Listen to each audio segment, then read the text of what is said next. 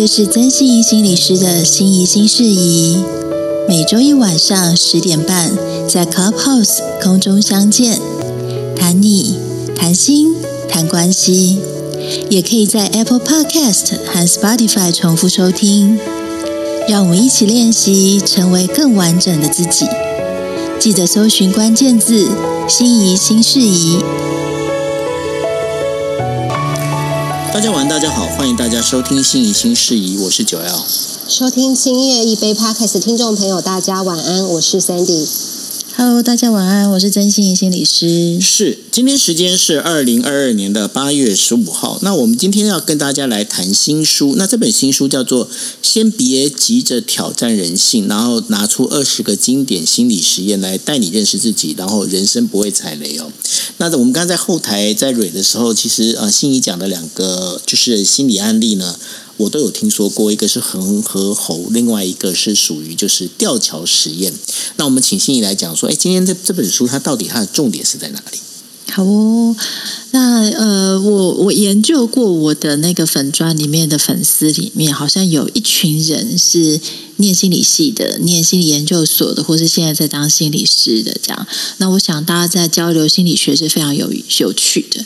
而也许我觉得，好像问过很多人，大家人生中或多或少都对念心理是在做什么的感兴趣，这样子。所以，我今天现在开头来介绍一下心理系的呃念的范围有哪些，真的不是只有心理师才是念心理系的这样。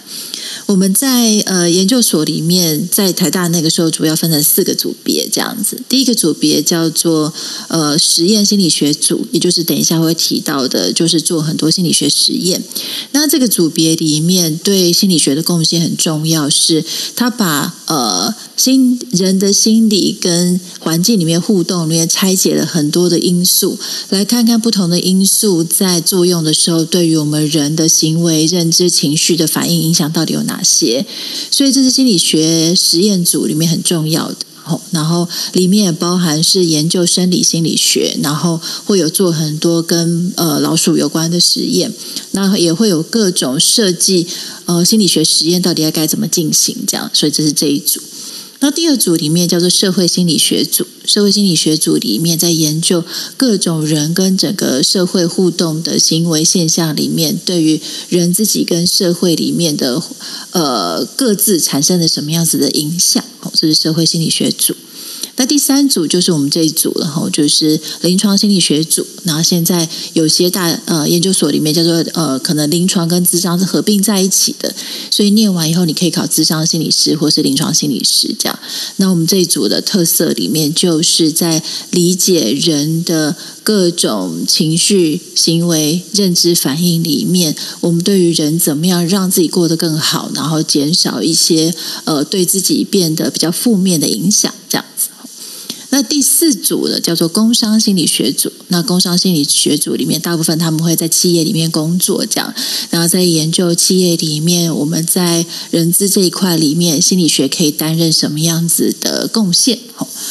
所以，呃，所以念心理系不是只有当心理师，做心理学的实验也可以帮助我们对于人人性了解得更透彻。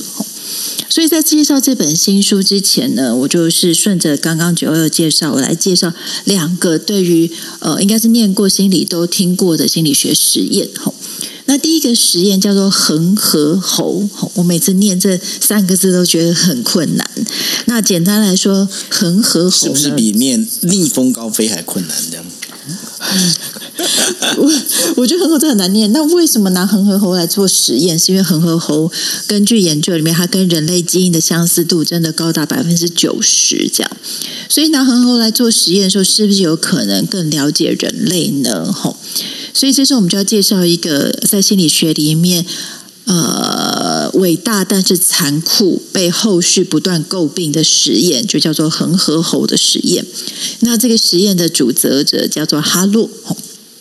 在哈洛里面他想要去研究说，那呃亲子之间的关系，吼，就是当孩子离开了妈妈以后，到底要怎么独立生活呢？这样子，他就做了一个实验，叫做铁丝网妈妈的实验，这样。那大家可能在听有关于呃依附关系或是亲子关系里面，都听过这个恒河猴的实验，这样子吼。那简单来说，它的实验的过程呢，它就是呃做了两种版本的假猴子。第一种版本叫做铁丝网猴子，或是我等一下会叫做铁丝网妈妈。那这个铁丝网妈妈，它就是真的就是用铁丝绕成的成年母猴的外形这样子。然后这个铁丝网妈妈上面会装了奶瓶，让这个呃奶瓶里面是可以流出喂饱小猴子的奶水这样子。那另外一组呢，叫做绒布吼绒毛妈妈这样子吼。那这个绒毛妈妈她是没有办法提供奶水的，所以简单来说，这个铁丝网妈妈她可以在这边喝到饱。好，但是绒毛妈妈这个地方，你可以抱着它，然后摸摸它毛上面的触感，跟真正的母猴的感觉比较像。但是绒毛的母妈妈里面，它没有办法喝到奶水。所以哈洛呢，他就把一群刚出生不久的恒河猴跟他的妈妈分开，然后再把他们放到笼子里面，这样，然后笼子里面就有这铁丝网妈妈跟绒布妈妈，这样，他想来看说这些刚出生的小猴子，他们的反应到底会怎么样，这样子。那当然想当然尔，就是呃母猴很伤心吼，因为小猴不见了，所以母猴的状况很差。那小猴子的状况也很差，是因为他们突然就呃离带离了妈妈的身边，这样，所以就非常非常的害怕。所以过了几天以后，呃，动物都在想办法生存下来，所以这群妈呃这群小猴子呢，它开始就是去找有没有什么替代品这样子。他就发现说，这群幼猴呢，他会跑到那个绒布妈妈那个地方，吼，就可能摸摸她的脸啊，摇摇她的身体啊，蹭她这样子。可是他去蹭那个乳房的位置，里面绒布妈妈是喝不到奶水的，这样子。所以幼猴就跑到了那铁丝网妈妈的身边，这样哎，可以喝到饱，这样啊，因为肚子很饿，就是呃，就是直接就 all you can eat，就是直接喝到饱这样子。可是。一吃饱，他马上就发现这群小猴子，他就马上跳回了那个绒布妈妈的旁边，然后抱着绒布的妈妈。所以大家有空可以 Google 一下，可以看到那个时候实验的图片哦。你看到真的是会很揪心，就是那一群就是外形都还没有长得很成熟，他眼睛特大的小猴妈妈，他们就是抱着那个绒布妈妈，然后一脸很害怕的样子，这样。那这个实验里面，大部分的心理学，或是我那个年代的普通心理学的课本，就写到这边为止，这样子，我们就觉得哇，在这个实验里面真的很有意义耶！哈，因为就代表就是可能拥抱，可能实际的接触，对于孩子的成长来讲，甚至大过于这些呃物质跟饮食上面的照料，这样子。但是后代的人发现，哈洛的实验后面有非常多惨绝人寰的部分，这样子。吼，那惨绝人寰部分，我们今天就是夜间呢，我们就不多说，免得影响大家的睡眠。这样，那总而言之，他就是去研究这一群跟妈妈分开的幼猴，他们长大以后的反应到底怎么样？这样子。那这群很早期就跟他妈妈分开的猴子，吼，就算他只是在。呃，绒布妈妈身边长大，可是他长大这群猴子呢，他就很容易去攻击其他的猴子，吼，然后甚至他有的没有办法有出现一些社会性，甚至还有的更严重，他会出现一些咬自己的自残的行为。那特别是有一群母猴，他们在绒布妈妈或身边长大的，他们甚至就失去了跟公猴想要呃性交跟产生下一代的呃能力，这样子。所以在这样的实验里面，在现代里面是呃，应该是不会通过我们的伦理委员会哈，因为他就是会呃很欺负这些动物这样子。所以这个实验里面后后续我们就不讲他这个惨绝人寰的部分哈，但是他讲到一个很重要的事情，就是就是对于呃生物体在长大的过程里面，我们常常觉得就是要吃饱哦，穿的暖是一件很重要的事。但是这群可怜的恒河猴里面告诉我们，就是情感的互动对这群猴子来讲胜过于饮食的照料。这样，那引申出来也就会在于是，呃，我们不管是人或是生物，很多时候我们很需要是一个呃亲密的关系跟依附的关系，因为在依附的关系里面，我们可以满足到是我们心里面所缺乏的，可能我们需要对于这个世界有安全感，对于世界有信任感。所以，我们这本书里面就会提到这个很重要的观点。那接下来我就想要引申出一些我自己在临床上面的一些心得跟观察。大部分我现在工作都是一些长大的大人，那长大的大人里面，很多的时候就会谈到自己跟原生家庭的关系。那原生家庭的关系里面，常常就会出现是不理解。那什么的不理解呢？包含就是孩子想要什么，爸爸妈妈说啊，这没用，好，这个吃不饱。然后孩子想要谈什么样的感情？哎，爸爸妈妈说：“哎，我们要先研究你们两个接下来的经济，哦，你们是不是门当户对这样子？”所以我们会有一个观察是，呃，在上一代可能或是在台湾经济刚起飞的时候，蛮多的长辈或是爸爸妈妈、祖父祖母那一代里面，都经历了在经济上面生活中很匮乏的感觉。那这个匮乏的感觉一定会带给他们一种事情，就是好。那长大之后，我不要让我的后代受到一样的痛苦，因为吃不饱穿不暖，真的太辛苦了。所以也会让上一代的爸爸妈妈非常的着重在于是，那我的孩子们，他们能不能谋得一个能力，接下来他有办法养活自己。或是有些爸爸妈妈就会更明显，就是我再怎么样都不要让我的孩子经历这种匮乏的感觉，所以会在物质上不断的给予。那这样子有他的历史上跟社会上面的意义，所有的爸爸妈妈这样照顾孩子也其来有自。但是我们就会听到一个现象是，在这些重视吃饱穿暖的过程里面，有没有一些孩子在心理上面的需求其实被忽略了？那这个忽略的过程里面，长大了以后怎么去影响到他们，会是很多的时候来心理智商的成人里面非常重视的。哦，比如说他觉得过去爸爸妈妈总是在告诉他一件事情，就是你接下来的人生里面最重要一件事，就是找一个会照顾你的人，不要让你在呃受受冻，好，你不要让你在用钱上面，你还是要想很多。可是，往往我们用这个方式在择偶的时候，我们一定会少看了一些东西。我们用这个方式来发展我们的人生的时候，也会势必少了一些东西。所以，这个实验里面用到现代里面，还是可以告诉我们很重要的一件事，就是在照顾我们的后代或照顾我们自己的经济、呃，食衣住行等等的时候，我们不要忽略了在情感上面理解跟情感上面连接的重要性。孩子想要告诉你他们很喜欢的东西，好，孩子，哎，他可能告诉你说：“爸爸妈妈，我现在好想要当 YouTuber。”那爸爸妈妈就会说告诉你说：“不要啦，YouTuber，你你觉得你会多少订阅？你以为你吃得饱这样子？”那当然，我们在告诉孩子一些很真实的世世界到底是什么。可是，孩子真的听到了所谓的真实世界吗？还是孩子听到的是一种对我自己所喜欢东西的否定，所以上一代跟下一代一定会在这个说与听之间会产生了一些分歧，而这些分歧以后就会产生一些不理解。所以，不论今天在听的是长大的大人，或是你已经是成为父母了，我相信听到这一段以后，你们可能都会有些感觉，包含是你在长大的过程里面少了些什么，跟你在照顾孩子的过程中。你觉得你想要多一些什么？那这边岔题一下，就是刚刚在前面闲聊的时候，我提到昨天带孩子去看电影这样子，然后在等电影排，就是买票排队的时候，我就看到一幕情景，然后这个情景就是有一个小孩子，大概一两岁，哎，可能两三岁这样，然后就跑来跑去，然后他的家人就一直，因为他跑来跑去，就一直追着他这样子。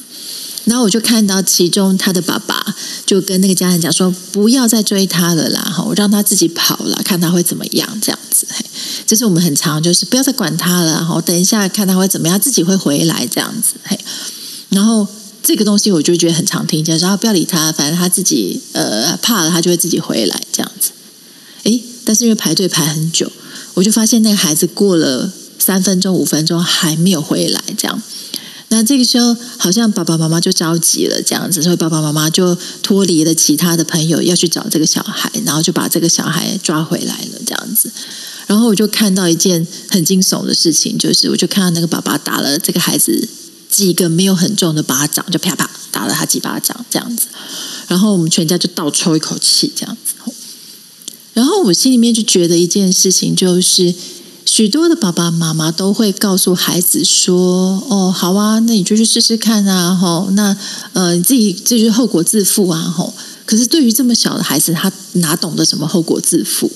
所以孩子回来啪啪的两三巴掌以后，就注意到那个孩子就是整个人就僵住了，然后想哭但是不敢哭，这样，然后就乖乖待在爸爸妈妈旁边。那呃，听到现在听众里面可能也有一些感觉，就是。我不觉得那个孩子学会了，他不要乱跑。他学会的可能就是现在好恐惧哦，所以这个恐惧把他冻住了，或是他已经在这个生活里面知道，吼，现在很我如果再跑，可能就会被打。可是如果这个孩子我自己脑补，啊，再长大一点，他所经历的事情都一样呢？他学到的到底是行为可不可以，还是学到的是在爸爸妈妈身边很恐怖？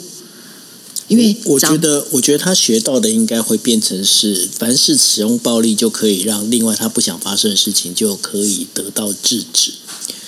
我我我我自己会有这种感觉，因为因为我不知道，因为像刚刚听你这样在讲的时候啊，我会觉得，我会觉得就是说，当一个爸爸妈妈，我我自己是非常非常同意，就是让孩子自己去。找出路，但是呢，我觉得找出路它是有一个条件，是什么样条件？你不要去限制孩子的想法，但是呢，你要你要有一个能力去把万一有什么状况的时候，你的那个范围，你知道说，诶，他的他在哪个地方，我可以去保护到他。但是呢，你等于说日本日日文有一句话，我觉得还蛮不错的。日文呢叫做“米麻摩利”，就是呢，见守看见的见，守护的守。也就是说，我是从远方我去守护你，但是只要你有事情，我会马上我知道你在哪里，但是我不会去干涉你在那边自行的发展。我觉得我一直很喜欢日文这一句话。哦，觉得真的好强哦！这个这段没蕊过，你也可以马上隐身哎。好，好，因为我一直在对你见守啊。哦、太强太强了，所以我觉得还，我觉得长大大人常常告诉我一件事，就是我觉得我小时候没做什么，就换来两顿打，我也没干嘛，但是我爸爸妈妈就对我生气，这样，这是很多人长大之后的记忆。那为什么记得这件事？因为他记得那些恐惧，他可能不记得他乱跑，因为他也不觉得他在乱跑，他也不知道那个叫做乱跑，可他记得那份恐惧，所以。留在孩子的心里，就是我没做什么，但是我就我爸爸妈妈就会生气了，这样子。可爸爸妈妈长大不觉得啊，我你你哪有我哪有随便乱打你，都是不乖我才打你。好，所以在这样的过程里面，我们就造成了这一代跟上一代的分歧与不理解。但是如果今天我们有机会听到这一集的时候，我们有没有办法在我们教导下一代的时候，多一份知道我们要教给孩子是什么，多一份连接，而不是永远只有乖、吃饱、秩序、做对的事情。好，这是从这个恒河猴的实验里面来引申的。那第二个，我想要讲一个比较有趣的，跟爱情有关的吼，那，呃，我自己蛮喜欢后面等一下衍生出的，就是吊桥实验衍生出的吼。那什么叫吊桥实验呢？呃，这世界上我们刚刚讲的社会心理学嘛，我们的第二社会心理学，社会心理学一定会研究爱情、情感是怎么一回事，这样。可是情感到底怎么来的？爱情到底怎么来呢？所以就有一个实验叫做吊桥实验。那什么叫做吊桥实验呢？吼，就是这个吊桥实验就把一个呃，把人吼分成两组。那这个两组里面，就是一组人他会走到会晃的吊桥，那另外一组人会走到比较安稳的石板桥这样子。那这两组人都一样吼，都一样会面对到一件事，他们会走到这个桥的中间，桥的中间里面有一个女性，她是一个访谈者。然后所有的受试者，就是被做实验的人，都是男生。那这两群男生就有一群人，他会走过那个吊桥，到了桥的中间，由这个女生来问他一些问卷。然后这个问卷是呃不重要，反正就是一个假装的心理学研究。可是真正的研究里面呢，实在是这群呃男性们，他们最后完成这个问卷以后，都会就是助理这个女生的助理就会把电话留给男生，说如果你想要知道这个实验结果呢，请你拨打这支电话，空吧空空，好，就是上一集，然后上一集有空吧空空，这一集就是拨这支电话。然后他的结果里面就在研究，就是走安稳的石板桥跟走吊桥的人，他们后来打电话的比例有没有差别？所以实验的结果就出现了一件事，就是在走吊桥的人呢，有一半的人都拨打那个电话，甚至有人表达了一些呃憧憬、爱慕的意思，这样。但是在石板桥里面呢，十六个人里面只有两个人打了那个电话，这样。所以这个实验的结果里面，这个研究者就引申出一件事情，就是当我们一个人在走这种晃晃的吊桥里面，就会开始感觉到，哦、你的手心出汗啦，心跳加速，呼吸急促，这样。可是我们人的大脑就会开始把这个感觉要去找一个归因，去找一个到底是什么事情来影响出来做，让我们会有这些感觉。好，那你现在眼前出现了一个女性了，这个时候我们的大脑就会开始出现一些解释，然后它的解读不见得是解读说，因为我走吊桥害怕，它的解读里面说，哇，这个叫做爱情的感觉。好，这个心跳加速的感觉，就是像极了爱情，所以这应该是我喜欢这个人吧。所以连接的行动就会开始让他拨打电话，提出了这个约会的要求，这样。到这边的实验里面，好像告诉我们一件事情，就是爱情跟我们在讲的你的化学反应跟你的大脑很有关。诶，可是如果这样子的话，这世界上的爱情应该不不是那么难。那难的原因是，呃，相爱容易，但是相处难，这样子。所以这边我想请问，不管是 Joel 或是 Sandy，吼，就是你们觉得爱情的维持最重要的因素可能是什么啊？嗯，要你先，要有话题，嗯，要有话题，就是要沟通力，就是要不断，要能够愿意不断的沟通。嗯嗯嗯。就是有话聊哈，不要有一些伴侣，你觉得连话都聊不下去，那真的生活很乏味。对，嗯，好哦，那 Joel 呢？应该还是相互理解吧。这其实也是一个沟通的一个重点嘛。因为刚开始的，不管说你今天是因为费洛因，或者是因为吊桥，如果那吊桥实验，我必须要讲，如果是我的话，我一定一走上吊桥就开始跳。会让那个女的来跟我要电话号码。中二，没有，那女的会很害怕，她会来跟我要电话号码，不是这样子吗？那你把电话贴在额头上面，然后跳跳跳，她就看到了啊。你以为僵尸啊？好。好了好了，走远了。我们要讲的就是相爱容易相处难，吼。所以呃，可能大家都有听过一个研究爱情很有名的心理学者，他叫 Gottman，吼。Gottman 做了很多的有关于爱情的心理学研究，这样子，吼。然后他研究里面就发现说，呃，在维持两个人关系里面很重要的三个指标的跟都跟沟通有关，那个叫做沟通的频率、沟通的内容跟沟通有的情绪。那详细的部分，其实他最后得出一个很蛮有名的，叫做五比一的原则。如果伴侣双方他在交谈中所使用正面比负面的比例低于五比一，吼，也就是负面的再更高一点，正面的偏低一点，这样子的关系就会出问题了。所以，也就是我们在沟通里面批判，好，或是诋毁。或是很多的时候是呃用呃酸自己，但是其实在酸对方，这些语言里面都会让我们的关系受损。但是如果是一些比较幽默的，可以表达自己喜好是什么，表达自己感觉到幸福的这群人呢，他们在关系的满意度分数会是比较高的。所以书里面就介绍一个我自己在不同的地方都看过的一个东西，叫做“爱的三十六道题目”。那这个爱的三十六道题目非常有趣哦，就是他这个实验里面讲到说，如果一男一女双双对对坐下来，你分别一题一题的互问互答，把答案说给对方听，而且讲完以后，双方要保持沉默，互相凝视对方，这样子。就提到说，如果问完这三十六个题目，很多的时候就很容易爱上彼此。哇，所以这个题目内容蛮有意思的。那时间的关系，我念几题蛮有代表性的。哈，诶，酒友跟 Sandy 也可以回答看看。第一题叫做抢答吗？对，全世界的人里面，你最想跟谁共进晚餐？当然是九友啊。谁要跟你吃晚餐啊？好，你们已经分裂，来不及了。好，第二题是你想出名吗？你想用什么方式出名？这样子。好，然后这题还好，但我觉得第四题蛮有趣的。在你看来，完美的一天应该是怎么样的？好，酒友请回答。就是不会被 Sandy 吵的那一天呢、啊。好，你们两个的关系已经结束了。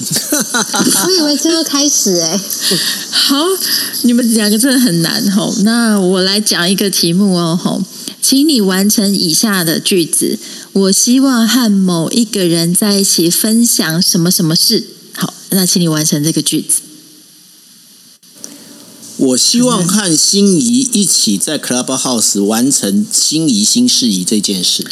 哦，哇，这官腔哎，这个这样真的这不行哎，这 我们三个关系已经毁掉了。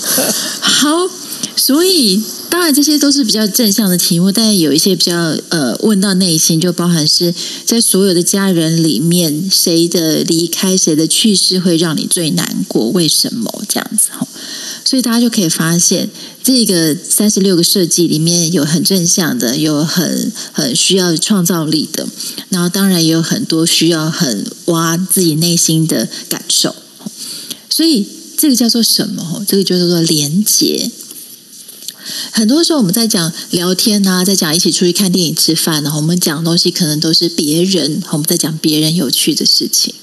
可是这三十六个题目，它设计的出来就是拿来讲你自己，讲自己，你就会觉得哇，他居然跟我讲的这些事情，诶，那是不是因为我很重要？他可以跟我讲的这么深入？那我会跟他讲的这么深入，是不是因为我觉得跟他讲这么深入的话题，我会觉得诶，其实蛮放心的？我们会。对于我们在一问一答里面，我们自己会去创造一些认知来解释我们今天为什么会有这样子的行为。所以要说这三十六道题目可以来创造一些情感，我觉得本身它一定有一一定的效果。所以，我们今天在不管在跟你的家人互动，在跟你的另外一半互动，在跟你很重要的人互动的时候，我们其实就可以透过这三十呃设计这些会心的题目，来创造一些心与心的连接感的时候，它有办法让我们的关系就更靠近。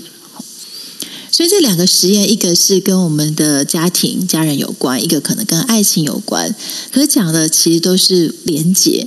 就像我们每个礼拜一晚上在这里相聚，它也是一种连结。我们今天很固定的呃，跟你的心理师在某一个时间碰面，它是一种连结。你在什么时间里面，你觉得一定会看到一群同事？诶，这是一种连结。所以我们在讲连结为什么这么重要？诶，这是心理学实验告诉我们的事。所以接下来我就想要介绍这本书吼，那这本书是呃就近出版出的内容，然后作者是潘凯文这样子，然后书名叫做《先别急着挑战人性：二十个经典心理学实验，带你认识自己，人生不踩雷》。那里面的实验我刚刚只讲了两个吼，那其他还有十八个实验，包含呃现在大家都很关心的拖延。也有包包含，就是可能过去曾经有被呃霸凌的人，他们就会很在意，就是所谓的旁观者效应。吼，所以这个实验里面都可以让你一窥，诶，去知道说人性到底怎么回事，去让我去对应到我心里曾经遭遇过的事情，去让我对于所过去遭遇，可能我有很多的困惑，我有很多的愤怒。但是我透过这些了解，原来人性是这么一回事的时候，也许我们会有机会能够得到一些心理上的疏通。好，好哦。所以今天介绍这两个实验，跟介绍这本书到这里。好，谢谢心怡哦。不过我看了一下，因为我上网去搜了那个三十六道爱情的那个练习题。嘿，嗯，我看了一下，我觉得那个题目好恐怖，超级恐怖，宇宙无敌恐怖。很怕会爱上别人吗？不是，因为我觉得那根本就是把自己整个剖析出来，然后这很多事情你根本就不想跟别人讲的，然后你必须要跟他讲的时候，那那个真的这太恐怖了，这种东西我跟你讲真的千万不要做，太吓人了。你可以跟我讲，我不会告诉别人。不会的，我不会跟你讲，你放心，一百年也不会，三百年也不会，我跟你讲，千年也不会。啊，通常都是讲反话啊。不过真的就是呃，可以看得出来啦，就是这三十六道题目，因为这样看起来真的是。他有很多事情，你反而是要变成是自己去剖析你自己，然后你还愿意在对方的面前讲，你当然你把它讲出来，你如果不爱上对方也不行啊，那就把他杀人灭口，要办怎么办？对不对？哎，我不知道大家有没有看过一本书，叫做《武汉封城日记》吼，它是那个呃疫情开始的时候很早期出的一本一本书，就是一个社工他在武汉封城的时候他的经历这样子嘿。然后他曾经有一个晚上，他们就一群人来玩这三十六三十六道题目这样子。那我我觉得很有意思啊，因为在那个时候人心非常恐慌跟很多未知的时候，也许这样子的题目会增加一些连接跟安全感。嗯，所以有些题目你用在什么地方，它就会有不同的效果了。对，因为这真的是在很彻底的剖析，所以我我在怀疑，在设计这个题目的他本身也是一个心理师，对不对？你看，可是我们平常我们就在用在对的地方。没错，所以我们大家记得哦，就是每个星期一一定要来听心仪新事宜，非常重要，真的，对不对？嗯、然后呢，呃，记得哦，就是说你们呢也要呃等于说上网去看，就是说如果说你们来不及听的话，呃，可以再搜就是心仪新事宜的 Podcast。